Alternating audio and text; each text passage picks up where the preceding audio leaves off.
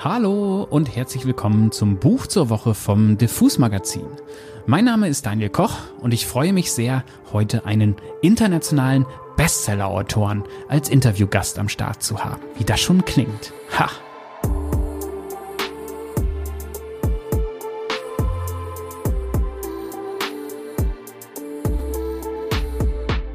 Ich werde gleich nämlich mit dem britischen Autoren Chris Whittaker sprechen.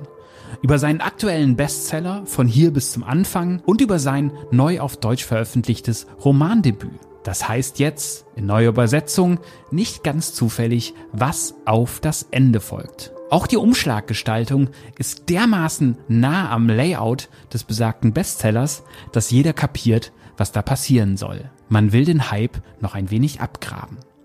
Aber hey, warum nicht? Chris Whittaker ist ein guter Autor, das war er auch schon bei seinem Romandebüt und beim Marketing muss man halt manchmal den Holzhammer schwingen. Gerade im Bahnhofsbuchhandel und auf den prominent platzierten Auslagen, wo man Chris eigentlich heutzutage in fast jedem Buchladen findet. Und das gilt nicht nur für Deutschland, sondern inzwischen für sehr viele Teile der Welt. Ein paar Basics, bevor wir in das Interview einsteigen. Von hier bis zum Anfang, das auf Englisch We Begin at the End heißt, ist sein aktueller Roman. Er war der Überraschungserfolg des letzten Jahres. Chris Whittaker erzählt darin eine Mischung aus Coming-of-Age-Drama, Krimi und Western. Und vor allem die Figur der 13-jährigen Duchess wird man nie mehr vergessen, wenn man dieses Buch gelesen hat. Auch die Atmosphäre der amerikanischen Provinz trifft Chris so genau, dass man sich schon manchmal fragt, ist der Typ wirklich Brite? Auch das Buch Was vom Ende übrig bleibt, über das wir in erster Linie sprechen, spielt in Amerika. In einer fiktiven Kleinstadt namens Tall Oaks, was auch der englische Buchtitel ist. Chris Whittaker hat damals für dieses Buch seinen gut bezahlten Finanzjob an den Nagel gehängt. Wobei gut bezahlt so eine Sache ist. In den ersten Wochen als Investmentbanker hat er sich dermaßen verzockt, dass er auf einem Berg Schulden saß. Als er sich aber aus diesem Loch wieder herausgearbeitet hatte und den Dreh raus hatte, beschloss er, den Kurs zu ändern und statt Banker Autor zu werden. Ein finanziell betrachtet äußerst gewagter Move, der im Rückblick erstaunlich gut aufging. Wobei Chris auch jetzt wahrscheinlich nicht das verdienen wird, was ein Banker so mit nach Hause nimmt. Was man außerdem wissen muss. Zu der Zeit, als Chris diese Entscheidung fällte, wurde er bei einem Überfall in London schwer mit einem Messer verletzt.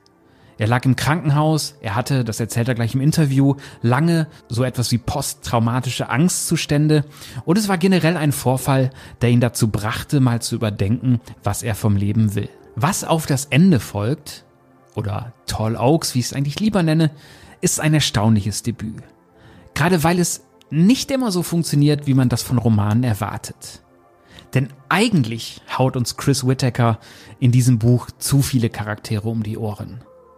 Eigentlich hätte ein Lektor ihm sagen müssen, Chris, entscheide dich doch mal, ob du eine Kleinstadtsatire oder einen Thriller schreiben willst. Aber genau dieses Spannungsfeld macht die Lektüre so einzigartig. In dem Roman geht es im Grunde um einen verschwundenen oder ermordeten Jungen und die Zeit nach diesem dramatischen Vorfall. Wenn die TV-Teams und die Zeitungsjournalistinnen wieder abgezogen sind und die Stadt mit dem Trauma klarkommen muss. Einige Kritikerinnen und Kritiker fühlten sich bei der meandernden, bisweilen etwas bizarren Story an Twin Peaks erinnert. Ich weiß, wo das herkommt, muss aber doch sagen, dass Chris Whittaker schon nicht ganz so weird ist wie ein David Lynch. Sein Whodunit wird am Ende sehr überraschend und schockierend aufgelöst. Er bedient also schon auch noch die Regeln des Krimis oder des Thrillers. Aber Chris hat eben große Freude an vielen schillernden Charakteren. Er schafft es, die Spannung aufrechtzuerhalten und trotzdem fast satirische Szenen zu schreiben, die oft das aufs Korn nehmen, was man heute so toxische Männlichkeit nennt. Wo das herkommt, erzählt er uns jetzt gleich erhellend im Interview, das ich natürlich auf Englisch geführt habe. And that's my cue to switch into English now. And into the interview part of my podcast. And I say, Hi, Chris. I must admit, I had to smile a bit because um, it's a great book, and I, I, I read about it before. That uh, in English it's called Tall Oaks, and it was your debut. And the German title is kind of like um, a bit marketing driven. Driven, it fits uh, to the story, but uh, the cover and everything, it's really kind of like, hey. Uh, he's the best bestseller author of We Begin at the End, and that is kind of a new book in German from him. Uh, so but but but I love this kind of marketing trick. But I was thinking for myself, right now you got a lot of praise for um, we begin at the end, and everybody knows your book, uh, and it's very very. Um, uh, it's a very intense and good book, and yeah, everybody agrees it's it's great. And I know as a writer myself sometimes that you always struggle with your own writing, and I think you had a lot of years of craftsmanship to bring out We Begin at the end. And I would say it's a book where every sentence fits. How is it for you right now to kind of like travel back to an to an old book that was out of a time where you maybe even decided, am I a writer? Is this is this my voice? Is it kind how does it feel for you to um to to talk about that a lot right now? Uh, strange, actually. Um, it's getting easier because I've done. A, it came out in the UK. We begin at the end um, nearly three years ago now. Um, so I've done a lot of interviews and talked about the process a lot. But it's still when I have to do readings and things like that. Sometimes I pick up the book and will read something that I'd written nearly twenty years ago. Um, so it's, it's strange. It's like going back in time in a way. Um, but I still struggle. I know it's lovely of you to say that every sentence fits, and um, and but when I um, when I read back over my own work, I would I, I, find a hell of a lot that I would like to change. But I, it's it's one of those things, isn't it? You write the best book that you can at that given time, and then you move forward, and then so when you look back, you're you're at a different place, and, and you might have changed something or. Um, I used to be really self-critical and hard on myself, and um, and I'm trying not to be like that anymore. Yeah.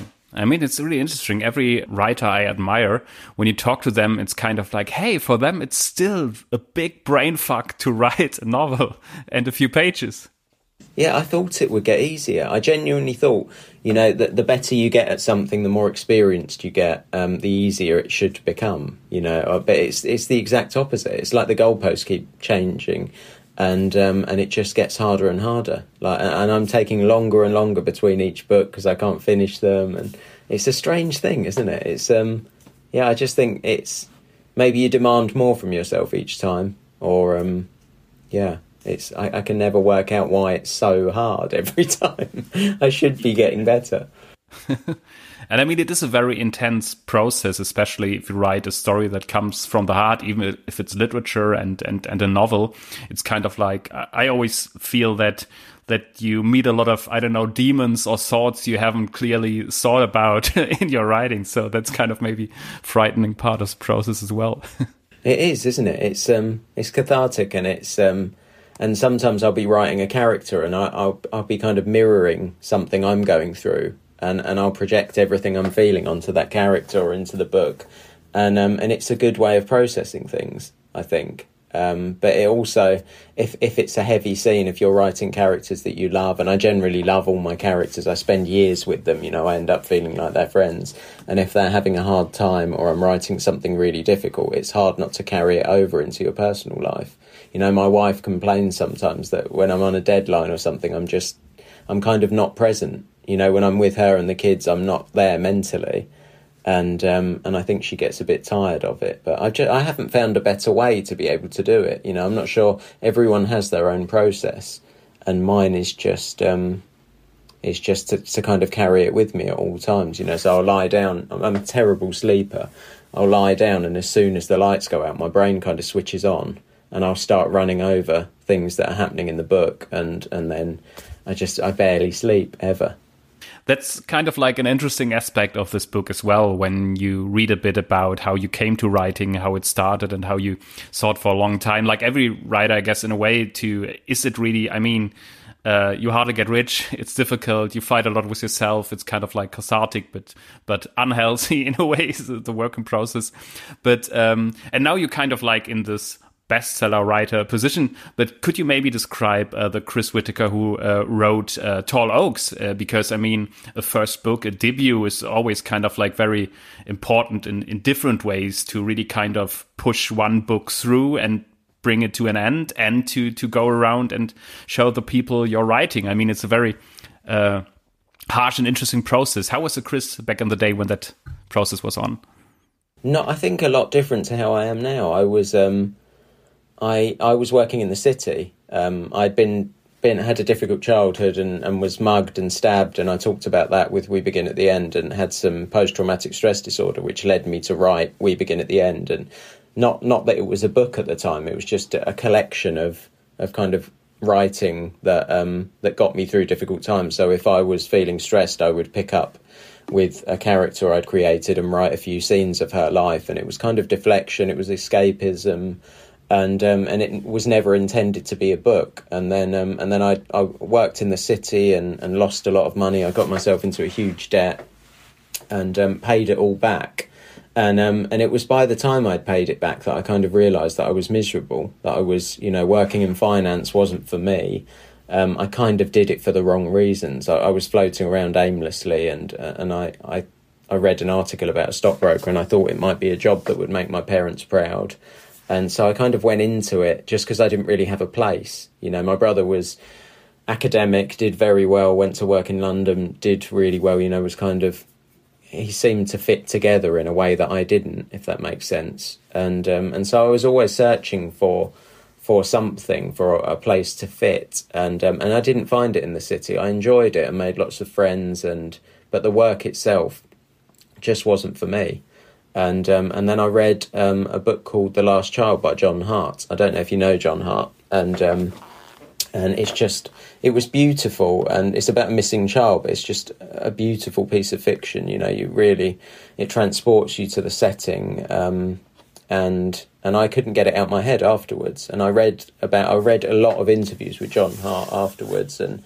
and he had similar background in that he worked in as a stockbroker and then became a lawyer and um, and so did a complete 180 to become a writer. You know, it took a real risk, and, and it was inspiring, and um, and so I did the same. Um, and I was nearly 30. I was 29 at the time, and um, and I thought, uh, what's? I look back at my life, and I thought, what's the one constant? What's the one thing that I always turn to that makes me happy, that gets me out of trouble, that makes me feel grounded? And it was writing. And so I I decided just overnight really I want to be a writer and quit my job. And um, and and I had an idea for for this book that would be set in in California. And um, and it would be a bit it would be a bit about a missing child um, but also about the residents of this town. You know everyone's kind of connected a bit twin peaks but not not so odd. Um, and it would be about everything that you know happens in these characters' lives. So you have you know you have a char- a couple of characters that are going through a difficult divorce. You have a teenager that's struggling with identity issues. You have the mother of the missing child, the police chief, and and I set the book around six months after the the missing child. You know after the crime had happened. Because I thought it was an interesting time, you know, what happens when the when the hysteria dies down, when when the urgency is gone, what are you left with? And um, and that was my idea for Tall Oaks, and and I wrote it quite quickly because my wife was pregnant and, and about to give birth, and um, and so I knew that I wouldn't get as much time afterwards. So I wrote this book very quickly. Right, it was a bad first draft. I wrote it too quickly, didn't didn't kind of flesh it out properly, and then went back probably for a year or two and um, and edited it, and then and then began to think about what's next. You know, you need an agent, you need um, a publisher, and, and I didn't realize I didn't know how to get any of those those things. I didn't know what what the process was. You know, I, I was very green. I just just had this feeling that I should write. I should be a writer, and everything will work out. You know, I've always been a bit like that. Um, I think it's infuriating to my wife and my family. You know, I just I just um, tend to take risks and hope for the best. Yeah, and it's really interesting uh, to be in a position right now where you can say, "Hey, I told you so." But I, I, think that's kind of like uh, something you wouldn't have expected back then.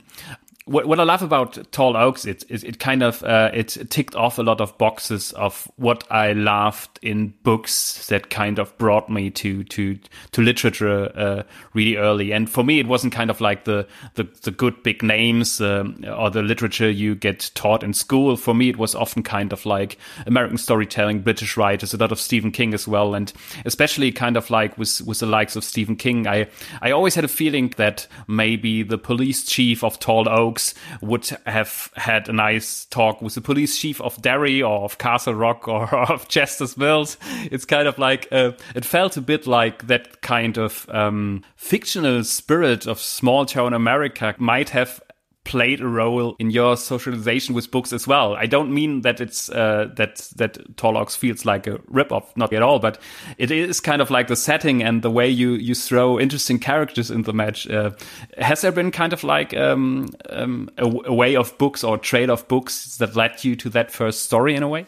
Um, I think so. I think you're right in Stephen King. You know, I read um, I read It when I was eleven, I think, and it was um, my dad had a shelf of Stephen King books, and um, and always, you know, I was forbidden. I wasn't allowed to read them, and um, and that kind of piqued my interest as a kid because I'd read mostly children's books up to that stage, and um, and I didn't I didn't realize. I thought it's just words on a page. You know, why can't I look at them? What what possibly what possible reason can he have for keeping these books from me? And then I read them, and it was just like terrifying, you know, properly. Like I'd watch scary films and things like that, but this was another level because this was in my mind, kind of. I'd built this out, and I think I think something took hold then because then I went on and read dozens of Stephen King books and um, and read John Grisham books. I love John Grisham, you know, the small town kind of legal thriller, and I love his town squares, things like that. I love that world and um, and so I think that prepared me quite well. And I also loved the X Files. You know, growing up, I watched them. I loved those, and you know, they'd often travel to small town America to these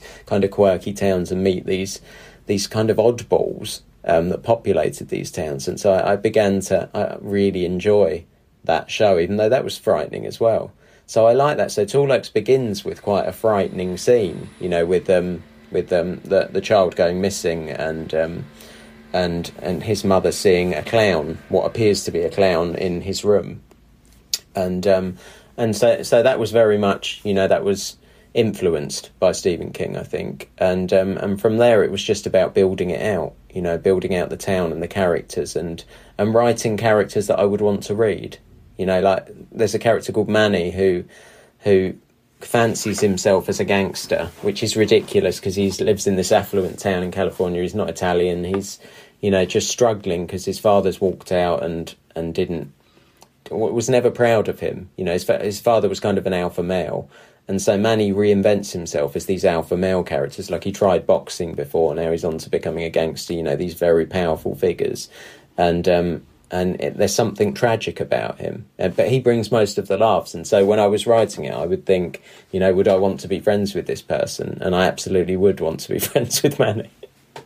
I mean, that's that's uh, what I love about that book. That it throws uh, a lot of characters into the mix, and um, it seems a bit like, as you said, Manny he's struggling with identity and a and a form of male coolness he, he doesn't really want to reach in a way, or does it kind of like in a in a in a um, in a w- way that's over the top and uh, quite funny a bit. And then we have kind of like um, some.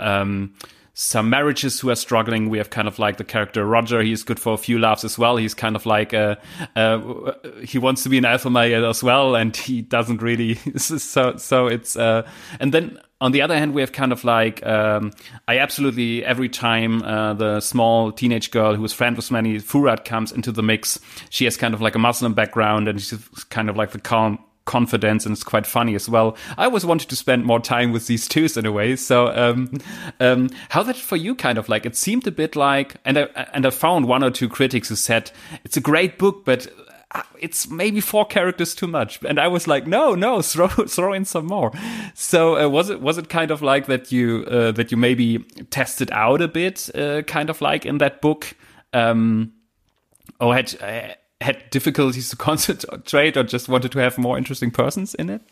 I think it's because I set out to write a book about a town, you know, and everyone in it, and I didn't want it to be, you know, Missing Child, it sounds heavy. It sounds like a difficult read. It, you know, in, in some cases it is. Jess, the um, the child's mother, she her her kind of strand is quite difficult. Her plot strand. Um, she she's dealing with a lot.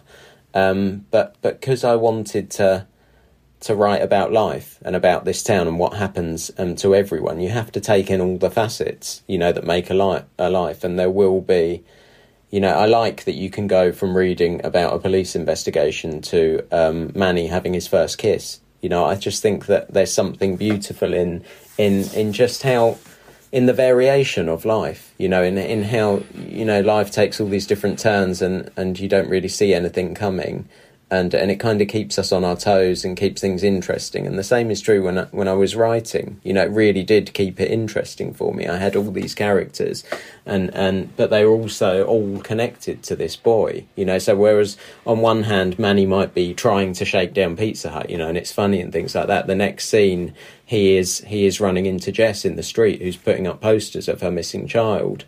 And and there's something in that in the light and the dark that just I think makes for for a fascinating study, kind of into into how people are able to function and go on, and and even Jess, you know, she um she has lost her her son and she's lost her husband, um, who's left her, and she's just kind of broken in so many ways.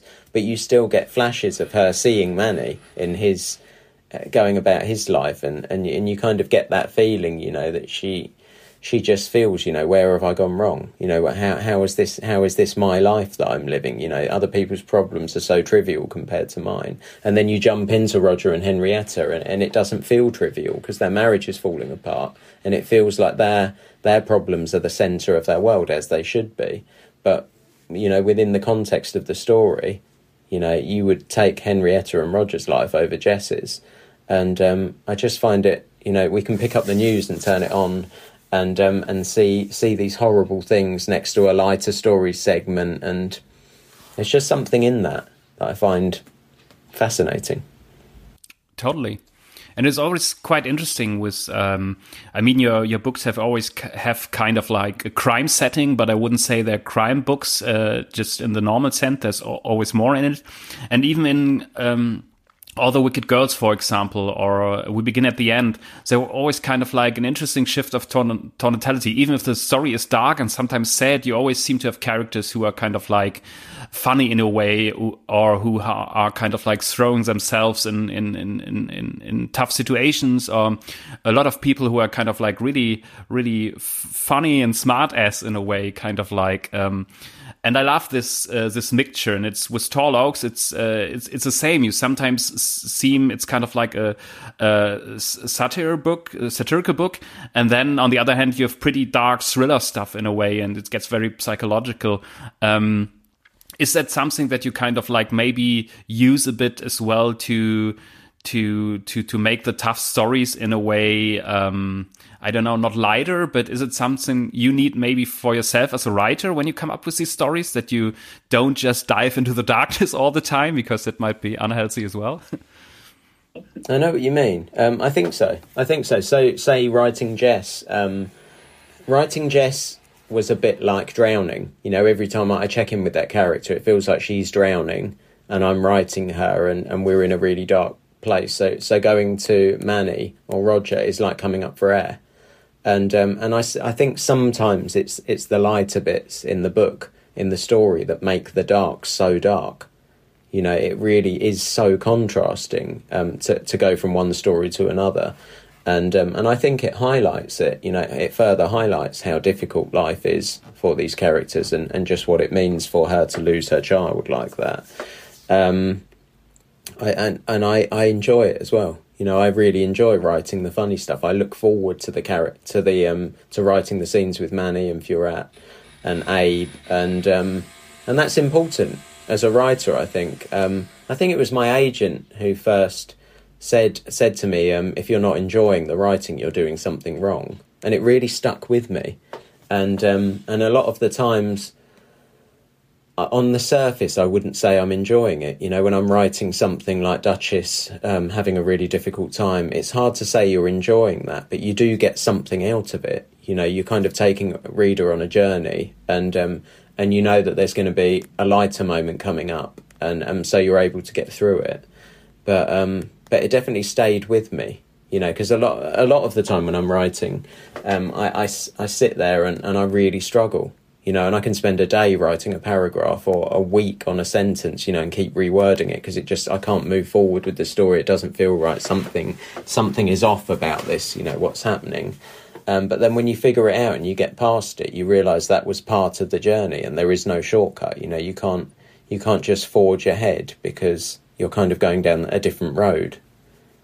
Um, what I liked about uh, your books uh, in all the three mentioned Tall Oaks, All the Wicked Girls, and We Begin at the End, and it was really interesting because it was in the in the uh, in the a lot of critics wrote about that as well. That uh, especially with We Begin at the End, where we have uh, Duchess kind of like a, a, female character, a young a young girl you won't forget if you spend a few pages with her, and it's the same in Tall Oaks. We have, as I said, Furat. She doesn't have much. Uh, she isn't there so often, but you will never forget her. And she's once again she's whip smart in a way.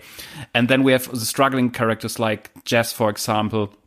And you always have to you always um, picture strong women lead characters in a way. And I often find really kind of like um, cool and nerdy uh, women characters there. And I think especially I don't know if it's a Stephen King problem, but it's often kind of like there's a lot of crappy thriller literature that has a very weird and sometimes even sick view on women characters and kind of live out some some fantasies. So it is kind of like difficult to find the right tone there. And you, you seem to have managed this, especially with We Begin at the End. A lot of female critics wrote, "Hey, she's really she's really a cool girl. That's an interesting character, and the thoughts you you kind of like um, get from her they seem authentic in a way." Do you have kind of like um um I don't know a realization how it works out that that your tone fits there? Has there been I don't know. In my life, there have been some very early in teenage years. Uh, some my closest friends were were girls, and they were very cool and they were very interesting, and they showed me kind of like a different view on manhood and being cool in a way, and that helped me quite a lot. Has there been some characters like that, or where does it come from?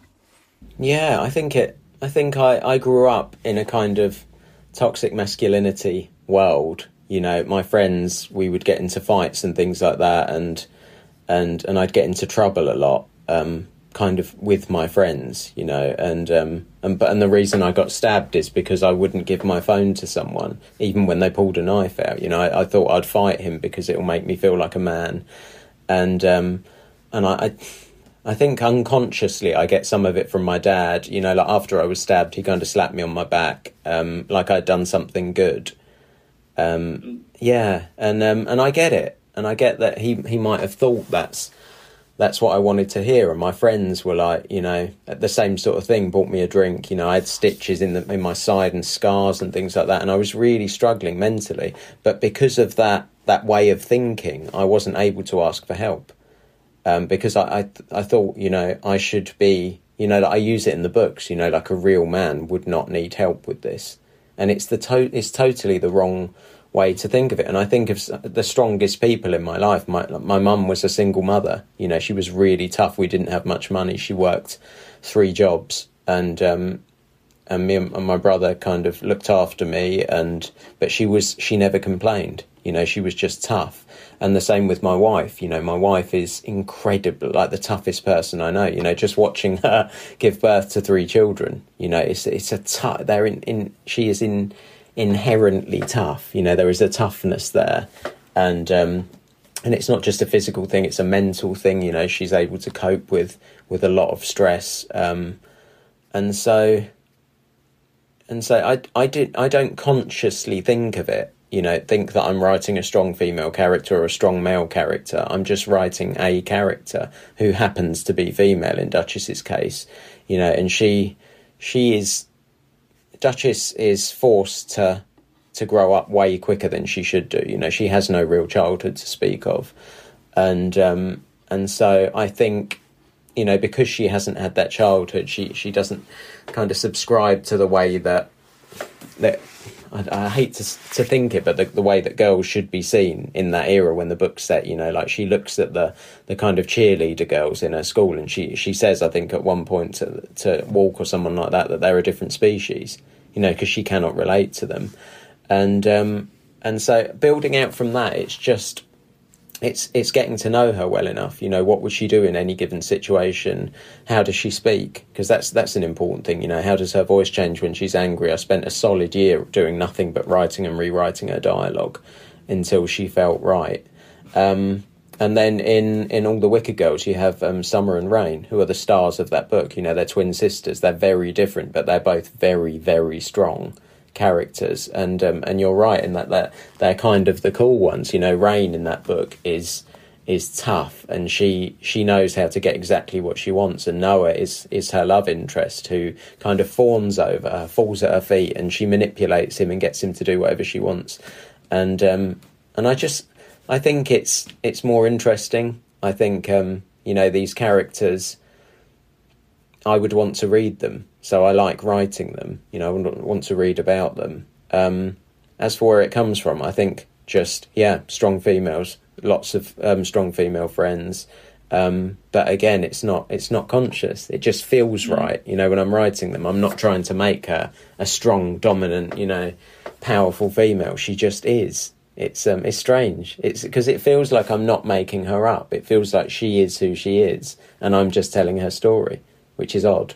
That's that's really interesting, as you said, kind of like the writing about the dialogues, because I was thinking uh, I when I read a book I really like, I try not to look too much on the techniques of the storytelling, but afterwards I sometimes think a lot about it and look into it. And uh, it was with We Begin at the End that, um, as you said, a lot of how she ticks in a way you get through how she speaks and the dialogue. And that's was a very smart move. I mean, it's totally difficult to, to get the right tone there, but it wasn't kind of like that you really um, wrote parts where you kind of she thinks that, she thinks that, and some something like that. So it's really interesting that that the scenes make uh, often kind of like the the character in a way. You just show them how they are, and that was kind of like more con convincing and and and um, than to have I don't know four pages uh, happening inside her head or stuff like that. So that's that's really interesting that's really interesting what you said about toxic masculinity because I I found that uh, Tall Oaks has some very very interesting moments as well when you look on being male or how kind of like the the toxic and often really funny way how male people should be because I'm always thinking these days when I look at I don't know kind of like the the uh, masculine uh, the the guys at TikTok uh, telling me how you have to look at a woman and I always want to and you have those bearded guys and no beard, sh- beard shaming here but often they have beards and they telling me crap and I was thinking do you really think that? I mean, I know, but I, won- I wonder, do they really think that and believe that, or have they found an, a market and an audience and and yeah. but it's so toxic, isn't it? Because say you get say they don't really believe it and they know what they're doing and they're manipulating their audience. You have young males that will watch this person and you know take what they say as gospel, and it breeds a whole new generation that sets us back. You know, I, I only have to go on Twitter, you know, for, for ten minutes, and I will I will see I will see so many examples of men behaving you know, in a way that you know surely we've moved on from. And I think, oh God, you know, men, and and it, it's really disheartening because I have two yeah. sons and they're so. There's a, there's a kind of purity in children. It's why I like writing younger characters like Duchess, who is thirteen. You know, she has a way of seeing the world that isn't isn't distorted by by you know by these these characters and these people that that that know what they're doing. Basically, these adults that prey on the impressionable, and um, and I, I, really like it. Like Duchess, you know, she is funny, but I didn't write her to be funny. You know, I didn't. Um, she just is. She just and she does it unknowingly. So there's a character called Thomas Noble that that falls in love with her and, and she he couldn't pick a worse person to fall in love with you know to pursue because she has no interest in him like that and their exchanges again, she is the dominant one, but that is just the way she is, and she is unknowingly funny with it, and um, and I think that makes it all the funnier for the reader. Totally. And you seem to have in Tall Oaks a bit, uh, uh, you seem to have fun to kind of like sometimes show these aspects of, of maleness where they become sometimes comic, but uh, comically, but sometimes pretty, pretty um, earnest as well, because little spoiler here, I won't say who it is, but we have a trans character in the book. We have kind of like this uh, struggling husband who always wanted to be extra male and, and chooses uh, kind of like a dress that's way too small for his body and stuff like that. So it has this kind of comical aspect. Uh, and then you have kind of like, um, once again, the husband who sometimes, I think he's a good looking guy. Am I gay in a way? And then you have kind of like a very cool gay character in there as well, or queer character. Um, did you had a bit of fun kind of like like throwing these characters in the mix to maybe deal with this topic as well as the thoughts you get from a very male growing up? I did, yeah, I did. I wanted to, to you know, because because the way I see anyone, you know, male or female or anything like that, you know, strong people are strong people. You know, they they have um, morals and principles, and they are innately good. And that's what I, I wanted to write these characters. You know, for the most part, almost every character that I've ever written, you know, there is an innate goodness to them. And, and I, I think it gets lost along the way sometimes because of outside pressures.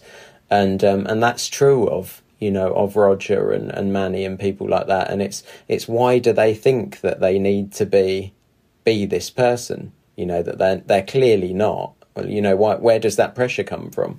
And with Manny, it's his father you know, who grew up as an alpha male who's very tough, and and no doubt the pressure on him probably came from his father. You know, so it's a generational thing. But I think we're doing better now of breaking that cycle. You know, like like my my kids and their friends, they are a whole new breed of man. do you know what I mean? And you know, they're more accepting, and that you know, we're teaching them to be more understanding, and and you know, not to see to see the things that we maybe saw growing up.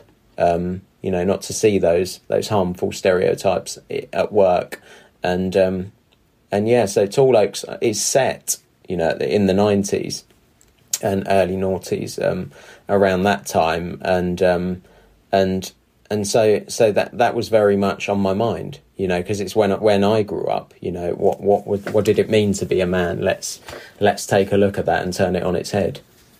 It's really interesting. And I think it's a bit a question of representation as well. I mean, I'm a music journalist or started to be a music journalist and there we have this topic for years and years. And I won't forget the moment, moment when I first saw uh, Shirley Manson of Garbage on a stage in the 90s. They were like, what the fuck?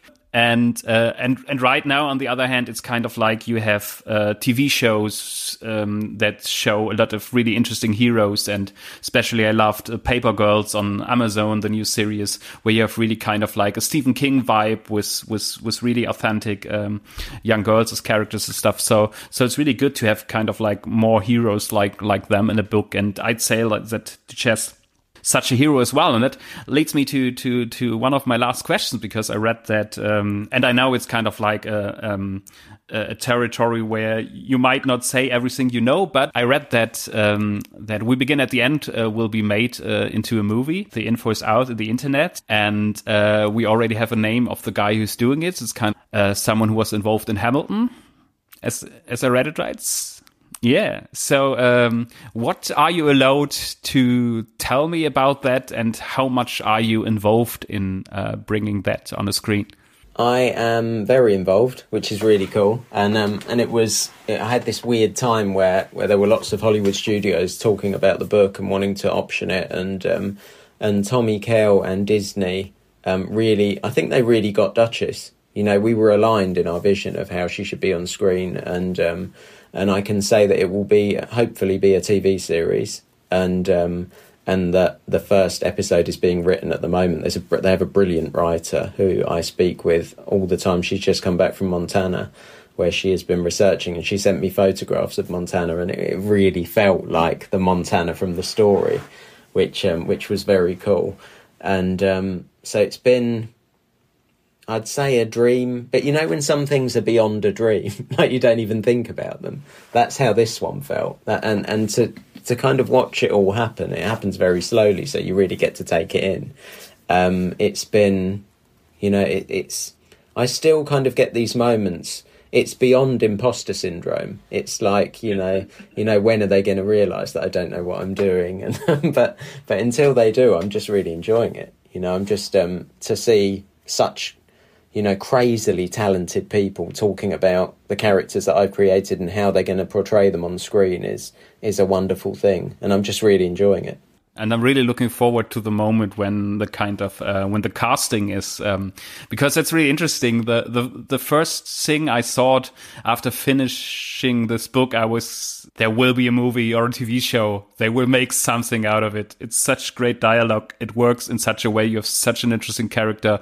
You want to see maybe a, a, famous or not so famous fame, face at the beginning, but uh, it's really interesting and it's kind of like funny as well because I was often told uh, when you like uh, how's it called where uh, where the crawdads sing you have to read your book as well and i think it's kind of like a, a, bit of simplification in a way to, to to connect them too closely but it's really interesting that that now we have kind of like a movie made out of that and I was kind of thinking, that's too shiny for the story. it was a bit too glamorous. They're great nature scene, but they look too fantastic in a way. And I wanted a bit more. But uh, I mean, for, for this audience, it works and the, the acting is brilliant. So I won't complain there. Okay, then. Um, then um, I think my, my time is nearly up. It's uh, really, really uh, great uh, that you found the time to talk with me uh, and with Diffus magazine. Yeah, this is a fun part of the job, right? Because in a minute I have to go back to staring at the words and um, having a cry. So there we go. So um, yeah, then thanks a lot and have a great day. This was so much fun. Thank you, Daniel, for having me and for asking such brilliant questions. You know, this is just like talking to a friend. This is fun. You know, I really enjoyed it. Thank you. Und damit sind wir am Ende dieser Podcast-Folge angelangt. Ich möchte euch die Bücher von Chris Whittaker wirklich sehr ans Herz legen, weil sie einerseits sehr zugänglich sind, aber dabei eine Tiefe und eine Spannung haben, die man selten so schnörkellos und mitreißend geschrieben im Bestsellerregal findet. Ich habe von hier bis zum Anfang im letzten Jahr wirklich an einige Leute verschenkt zu Weihnachten und alle waren danach ziemlich begeistert. Und das ist vielleicht ein gutes Schlusswort oder ein gutes Ende für die heutige Folge vom Buch zur Woche vom Diffus Magazin. Mein Name ist Daniel Koch, mein Gast heute war Chris Whittaker und ich sage wie immer Tschüss und bis zum nächsten Buch.